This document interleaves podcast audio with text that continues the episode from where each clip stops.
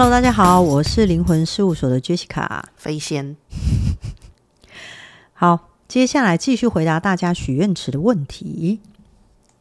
所以有路人甲，因为我没有加他留名字，有问说：“我可以聊赛斯吗？”谁？赛斯谁？赛赛斯好像是几十年前，就是他也是一个。一个人突然能够接受到讯息，我记得他们是一个对夫妻里面的一个太太，然后他就有接受到讯息之后，不知道太太先生接受，大家都听到，就是听到我这样讲，你就知道我其实跟赛斯很不熟。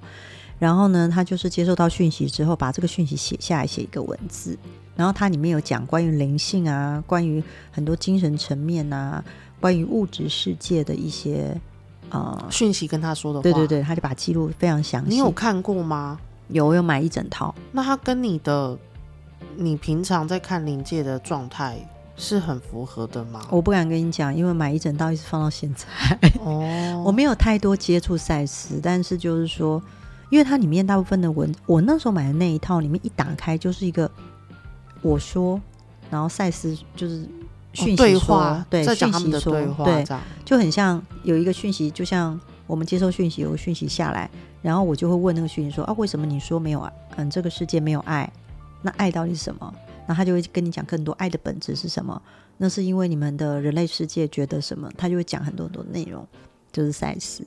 然后目前会有一个叫许天胜医师，好像一直都在讲赛斯哦。嗯，然后他办了很多工作坊这个部分哦，所以他才会问这个问题。对对对对对，其实赛斯是个蛮大的一个系统哦。对，嗯，我不敢说是疗愈，因为我们不懂。可是就是蛮大的系统，然后也还可以帮助别人很多的那个观念、观念跟想法的改变。等我跟他加赖再再说好。对，不然我真也不知道那什么。对，因为我不知道那什么，我没有很深入探讨过，所以就是很抱歉，这位同学，这个这不是我们专业，不敢乱讲。所以这个部分就是嗯，而且我会建议像这样的题目不要留这么大的。嗯的主题，嗯、你可以留说赛斯里面说什么什么什么，我想知道跟 Jessica 眼里的世界是不是一样？哦、那这样他就回答得出来，我们就不用去帮你引经引经据典的去找。其实这就跟我自己的四箭头有关系啦。哼，因为嗯、呃，你要把整本书背起来，你才要回答，是不是？对，对。今天才贵，今天我们刚开完凯龙工作坊的时候，就是。因为我们凯龙是说，我们医生比较不容易穿越的伤痛嘛，类似像这样子。嗯，然后呢，我们刚跟飞仙开完工作坊的时候，飞仙早上的时候才问我说：“哎，你你对于这个记忆这件事情有什么关系？为什么我会讲四箭头呢？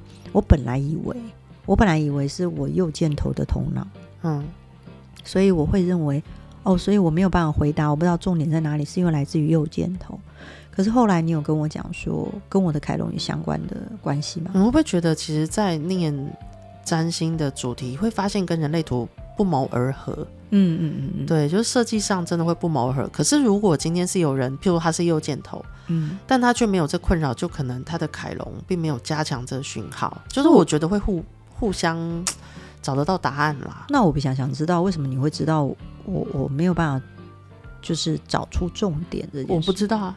我只是乱问一通，啊、因为我看到你的凯龙在那个对应的宫位，然后我那时候就随便乱问你啊。哦，可是我不知道你会看不出重点，我不晓得，嗯、我只知道窗帘不会啊。嗯，嗯 对啊，因为有时候在开窗帘玩笑，他都分不出来我在干嘛。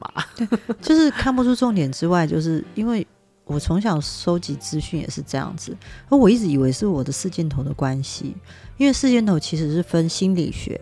嗯，就黑色那两颗箭头，嗯，因为各位大不大家不知道的话，就就是 Google 一下，就是你会发现在你的人类图的头上有四个箭头，两颗红色，两颗黑色的。黑色就是心理，就我们叫人类图心理学这个部分，红色就是生理学。嗯，人类图的四箭头也很妙啦，所以嗯，接下来同学有问说关于四箭头这个部分，呃，今年二零二四年四五月份，我跟关关分析师会开四箭头这个课程。你我记得你想找关关开这个，已经问了两三年了哎。我在等待。对，他的反应者这有够慢，二十八天走了三十六次。五告班的啦。哎、欸，我还有一个部分，我觉得跟易遥的研究会不会有关系？我猜啦，我猜。你那时候一开始跟我讲说，在两三年前你问关关的时候，关关说：“可是我还没有把全部的资料看光光，而且关关跟你不是两个人都习惯，就算资料懂了也要去验证，还要收集。嗯”对啊，所以那个真的是这是什么慢火烹调哦，对啊，低基金的效果。没有，你会让我想到那个什么冰滴咖啡吗？对，就是要滴很久才 滴成一杯这样子，到底要哦，有够龟毛的，真的，等到我都更年期了。所以各位同学，就是说，今年我们会看四箭头的工作坊，四四箭头到底能看什么？他看你怎么学习，嗯，你看看世界的角度，嗯，然后也可以看你怎么吸收这个环境里面的资讯，这是头脑、哦，不是吸收热量哦。哎，吸收热量在生理学那边呢、啊，红色箭头。哦，所以真的有哦，啊有啊。哦，OK，嗯，试验的时候他其实讲了更深入的地方，他会告诉你说，为什么你本来应该瘦瘦的，为什么你会胖胖的？嗯嗯，或者你本来胖胖，你为什么搞那么瘦？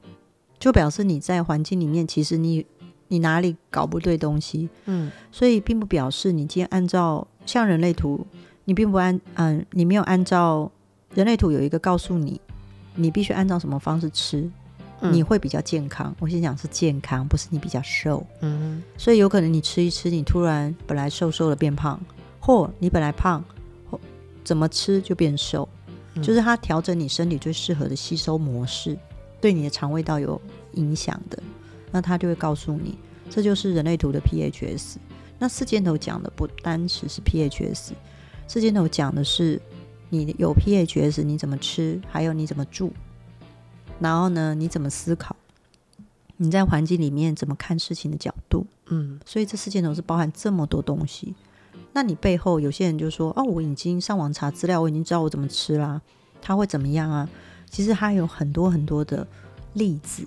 有些人就会说：“我的环境里面，我可能需要很很简单，比如说我需要很单一，我需要一个很小的空间，我才能够适合我的工作。我在那边睡比较适合。”可是有些人就是住家大家庭，我就睡睡大通铺，那我要怎么样在这个大通铺里面维持一个有我的小空间？嗯，然后这个就是有听分享，这是技巧，嗯，或者是你今天在生活里面，你真的住，比如说你真的只有小空间，就适合只有睡，你的学习跟你的嗯工作环境其实也许可能也需要小空间。哦，所以这就是四箭头，不是单纯只有吃，所以像我，我是一个需要。忙碌，嗯、边走边吃一个，嗯，设计。可是我在工作里面其实也很适合在资讯环境很多元的环境里面不断的来回，所以我可能需要，嗯，学学催眠，又学学学学人类图，又学学什么，就是到处你会觉得我好像很忙碌这样。其实对我的工作的环境的安排也只是也很适合。你以前有讲过，你在当护士的时候，可能那个便当吃个一两口饭，你就跑出去忙，嗯，回来再吃个一两口，这种对你来说反而是健康的。对，嗯。然后因为我当时不了解 PHS，就是怎么吃东西，嗯、然后后来我只是问了一个问题，我问老师说，我想知道为什么我不爱吃东西，嗯，我常常一个人静下来的时候，我就吃不下东西，嗯。后来老师看我的 PH 完完 PHS 完之后，他告诉我说，哦，Jessica。你呢，适合很忙碌的情况之下边走边吃，可是是忙一完之后，你再回头再吃东西。嗯，但是 PHS 可以看更深入的是，当然刚才说我忙完之后再回头吃东西，但是还有一个环境里面的给我的感受很重要。嗯哼，意思就是如果这个环境我觉得不舒服，这里面的能量空间的人我不喜欢，就算我是忙碌边走边吃，这样，我会消化不良，而且胃酸过多。我有发现，这是要吃那个什么弱元定哦。对，我可能要去跟广东木药粉，就是要帮他置入，然后等下去开发票，跟他收那个广告费，就会变成这样。所以 PHS 不像大家想的说哦，这么简单就是这样。所以嗯，但是其实 PHS 的存在，人类图的世界都是来自于你要怎么带你的孩子。首先你要给他吃营养的方式，嗯，接下来因为他是 baby 嘛，你都会带在身上。再来就是他有一个。适合他的环境，这是第二个了。嗯、第三个啊，长大以后慢慢他要适合学习看事情的角度，你要给他多元的呢，还是给他聚焦的方式呢？嗯。第四个，他才能把我吃的营养健康，我待在我适合睡觉跟休息的地方，然后我看事情的角度，我成熟了，接下来往下一个部分，我把这些东西整合起来，我要怎么样去找到我自己要的？这是四箭头最主要的一个终极的目标吧。嗯，所以找到最主要我要的目标的时候，一样就是回到你的内在权威，去执行你自己本身的类型、你的策略，然后找到你要，才能活出你的天命啊。嗯。这就是下一集，下一个同学问说：“我要怎么活出我的天命？用轮回交叉吗？”轮回交叉不是让你活出你的天命呢？什么叫天命？天命跟 我我们以前大部分很多人在接触人类图的时候，都会以为轮回交叉就是你的人生使命。你会想了解那是什么？嗯、对我，我连自己当初会念到分析师也是莫名其妙的这个原因。然后，哎，有同学问我问我说：“是不是飞仙找到他的使命？”没有啦，就是我还不知道我的使命是什么，这不是要跟你问事才会知道吗？因为你你说你就是好，我先这样讲好了。当初我一直以为轮回交叉跟人生使命有关，所以我会好奇为什么我走在这个这个时间点上。然后另外就是我对于人类图的爻辞很有兴趣，我才会在三阶结束了之后往四阶走。嗯嗯。然后但是我没有兴趣上流年，但偏偏它卡在五阶，嗯、所以六阶才能学到轮回交叉嘛。嗯，对。啊，我那时候就想说，那就上完四阶，可不可以跳六阶去学？我学我要的就好了。我对分析师没有兴趣，都不知道这是什么大便，真不知道。然后是后来莫名其妙走完六阶之后，我的老师问我说：“你们都走到这时候，干嘛不去拿分析师？”嗯，我回他说：“拿分析师要干嘛？”嗯、而且我整组的同学都跟我状态一样，我们都觉得那什么东西。嗯，对，就是这样。那后来学完轮回交叉之后，我突然间有一种感觉是，我也没办法知道我的人生使命是什么。嗯。我只知道我那四个闸门原来是我行动模式的主要四个，嗯，它占了我人生中运作百分之七十，嗯，而它旁边那个点几就是我的人生角色，也影响了我对外互动跟人社交的主要行为模式，嗯，所以就是有一天，等你有一天对于你的太阳、地球那个轮回交叉那四个闸门很熟了之后，你会发现你一直在这里面绕来绕去，就是这个绕来绕去。它就像是一个做圈圈的，在走轮回的感觉啊！它在大轮轴上面就有个交叉，八十八到九十度，所以就轮回交叉是这么无聊的一个命名，它跟你的人生使命一点关系都没有。嗯，所以有一天我就问 Jessica 说：“嗯，那人生使命到底是什么东西？”Jessica 又回答我一个我觉得更烦的答案，她说：“我看得到你的使命呢、啊，可是上面不准我讲，那这讲了跟没讲是不是一样的？”时候未到，不过不过有一件事情是这样，我那时候看到轮回，因为名字取得很神秘，对啊，好像跟前世今生有关，嗯嗯啊，我不要再落入轮回，我是不是要跳出什么东西的那种感觉？要做出天命，然后我就不用再轮回了，对，这样这样子，对，所以很多同学会跟我来来问我们说，那轮回交叉到底是什么？所以嗯、呃，敲碗敲到太久了，我觉得真是受不了，终于敲到三六十这条通道。飞线终于突变了，他就告诉我说，今年他要开工作坊。嗯，所以我们现在能够稍微稍微暗示一下各位同学，轮回交叉有什么好？才不是暗示，你最后还不是会叫小帮手把所有报名链接贴在那个 podcast 的那一集下面？我看上一次就这样啊，啊必须啊，不然呢？对啊，你不知道吗？常常我告诉你，这个轮回交叉跟。月之南北交这个工作坊，现在不来上，我也不知道下一次会不会，他什么时候要开了。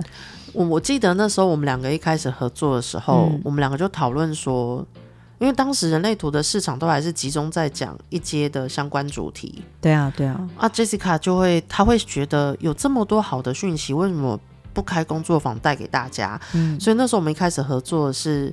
希望用轮回交叉跟月之南北交那一组一组的讲，因为轮回交叉如果以闸门的定义来分，它应该可以讲个十六组。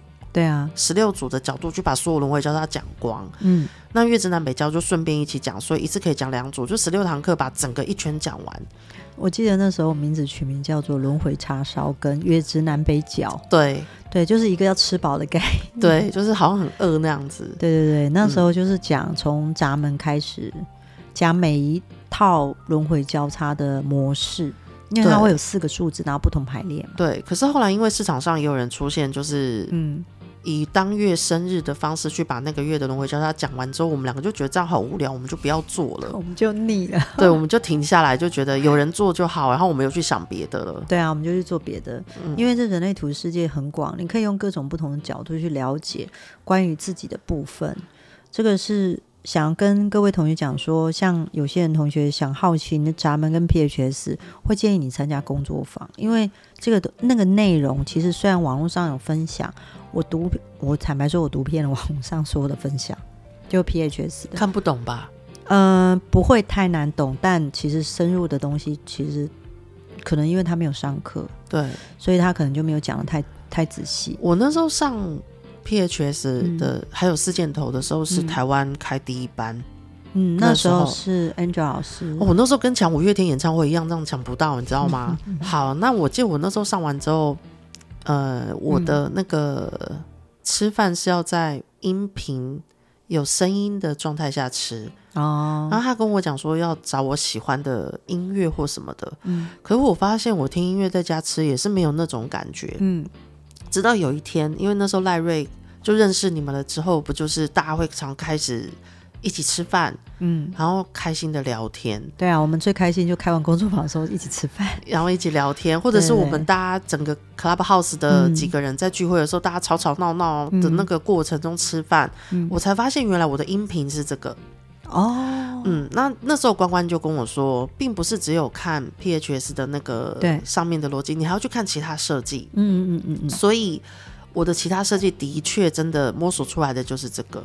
嗯，对，就是要在喜欢的跟喜欢的朋友一起吃饭，然后聊我们开心的话题之后，吃起来我就很快就知道什么叫做饱。嗯，对。哦，原来是这样。我那时候实验这个 PHS 的时候也是这样子。我后来发现，跟我不喜欢的人，就是或者是我觉得很焦虑，他在旁边我很焦虑的人，嗯，吃饭的时候我会忍不住，我我半口都吃不下，而且我速速离开，嗯，我有这个部分，嗯，所以在环境或职场里面遇到这个状态，我也会有同样的反应，就是我会想要离职，就变成是这样，我才去回想我过去，哎，年轻的时候，哦，原来是这样，我想要离开，可是我是不是有进入一个我真的很喜欢的环境？我发现，在那边不但没有胃酸过多，也没有。吃东西不不能吃饱的感觉，嗯，对，某种程度我在能量上的吸收上，我也会吃饱，对，所以这个是 PHS 更多可以了解的。所以跟这位同学说，想了解轮回交叉，这刚才飞仙老师有说，另外就是闸门与爻爻辞的解析。之前我们开那个行星切入闸门和爻辞的占星解读人类图爻辞。嗯，我觉得主要是一开始的时候我在摸索闸门，闸门它在我的课堂中，印象中老师讲的是非常的精彩，嗯嗯嗯，那我也有些是觉得嗯很有感觉就会吸收，嗯，然后但是在瑶池的部分，我真的觉得就是一塌糊涂，我真的看不懂，嗯，直到有一段时间的时候，我跟我另外一个好朋友，就是我们邪教的好朋友，我们两个就约好了一起要。每个礼拜固定某个时间一起讨论瑶池，哇，你们好用功哦，一次一个闸门，她是一个五一人生角色的女神，嗯，而且我对她很佩服的是，她时常在时间点到了，她才会才会去做她想要做的事，她不会被外面的人推着走，嗯，也不会想要去抢什么，她就真的在跑她的情绪跟感受这样。好，那所以那个时候那段时间跟她念着念着，有一天，嗯，我就突然间瞄到说，为什么？瑶池前面的行星能量会跟瑶池里面的关键字有关联啊，因为毕竟我以前学的时候，我的老师跟我说，瑶池前面的行星不重要，都不用管它，只要看瑶池本身。那我们就等于全部的人在刚开始摸索的时候，就会想要往易经那一块回来看瑶池到底是什么。嗯，所以我们班有一个五一的分析师也冲去上易经。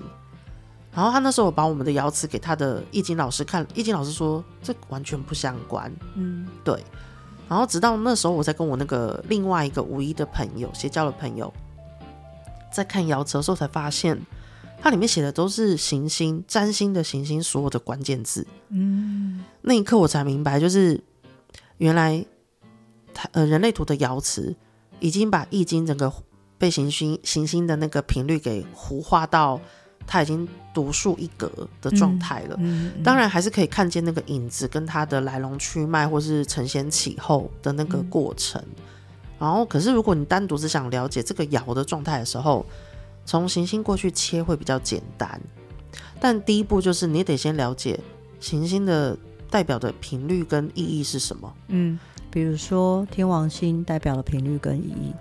海王星代表频率跟火星，嗯、对，嗯，这些行星的意义是什么？那你了解没有地球？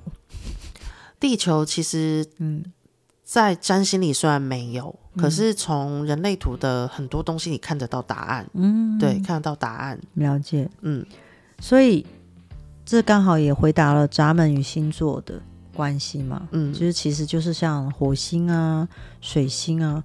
嗯，上了占星那个占星解读 DIY 老师，那个飞仙老师三月又要开了人类图占星解读 DIY。如果你真的很想多了解关于占星跟人类图之间，他要怎么去看更清楚这个部分，会建议你来上课。然后这个部分就是，但我发现你的占星解读 DIY，你觉得是不是要上完一节呢？会比较好。对啊，会会比较。我我跟大家讲一下，你你不要没有你没有学过占星，也没有学过人类图，然后你就来上 DIY，很吃力，会会有点吃力，除非你真的要很用功。对，你要很用功。嗯，所以如果你你至少要有有一门，就是你有接触或涉略，然后你有了解，所以他老师在上课在解解释的时候，像我就是因为我学人类图，所以飞仙在讲占星这个部分，我就是需要。诶，我可以人类图，先不用单贪心，因为我会。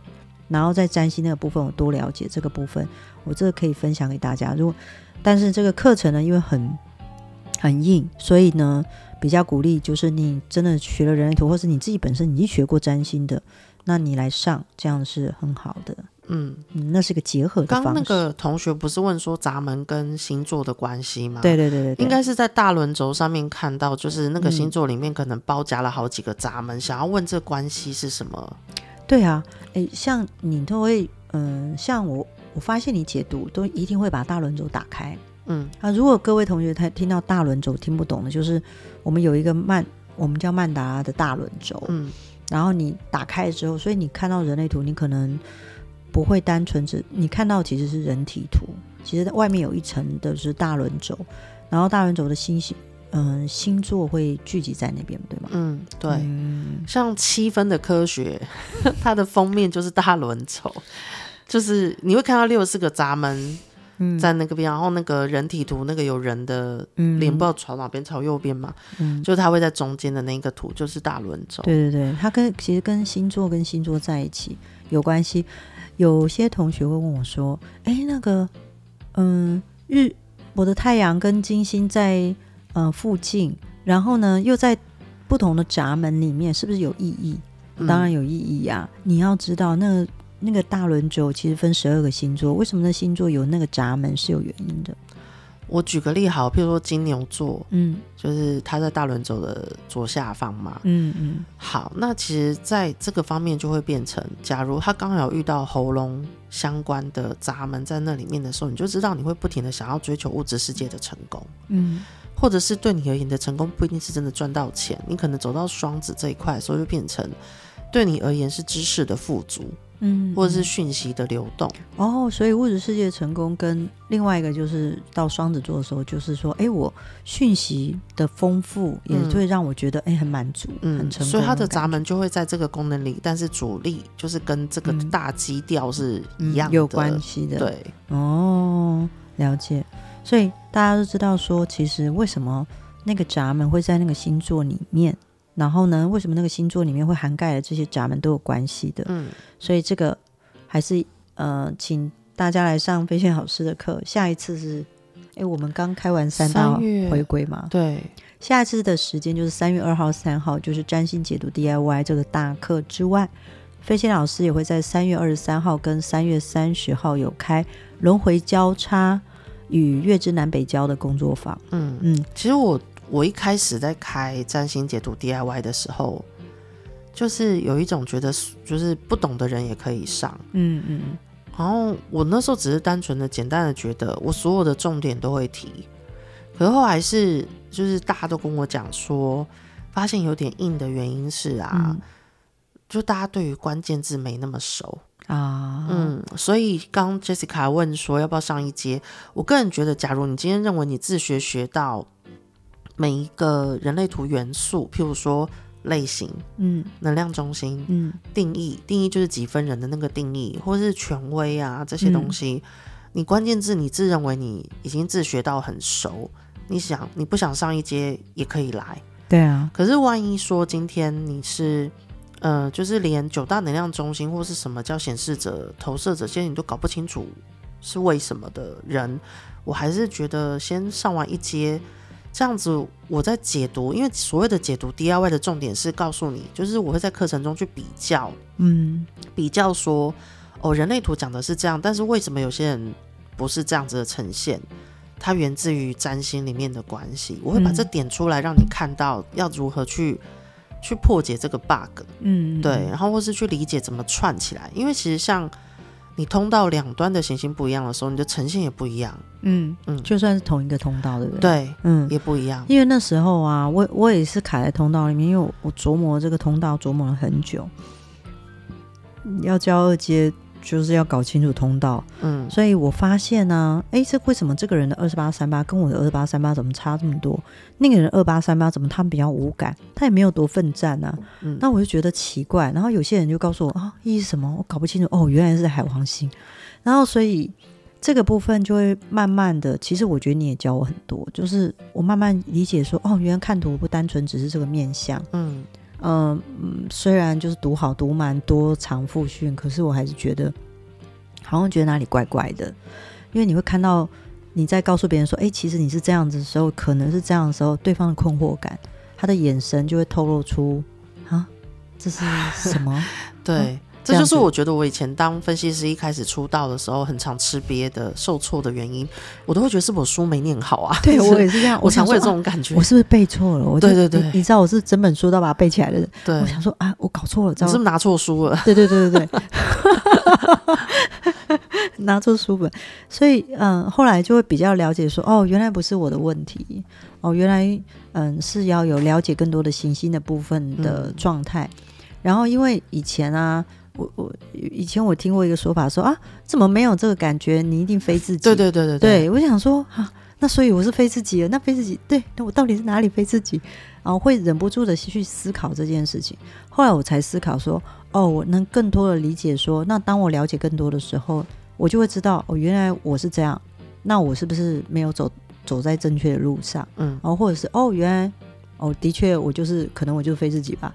那我也搞不清楚，就是变成说我搞清楚之后，我才知道，我才能区分出来说，到底哪个部分的我是可以被留下来，或者哪个部分的我是我能够释怀，让他 let it go 的。嗯，而且就嗯，就是坦白讲，我知道 DIY 课程里面、嗯、我讲的是就是点出那个问题点。嗯嗯。可是有同学不知道后来还是对于。怎么下手解读会有种茫然感，嗯嗯，所以后来 Jessica 就是跟我讨论之后，我们决定开了一系列所有跟行星相关的东西，去让同学们在这上面会更有感觉，嗯，所以我每堂课上面只要有写 DIY 课程，同学比较便宜的原因，就是因为他们是回来吸收那个相关的知识的，嗯嗯嗯。对。对，所以这样，所以非。只要你上飞行课，你首先你就先上他的大课，上完他的大课呢，那小课就是延伸延伸版，就让你更了解关于你自己。对、嗯，好，今天先到这边啦，然后呢，接下来就继续，请继续敲碗我们的灵那个什么，呃，问问题嘛，呃、对对对，我们的许愿池，然后你要把问题，今天飞仙有告诉你要怎么样把它写得清楚一点，这样子你会了解更多、哦。对，那我们今天先到这，拜拜，拜拜。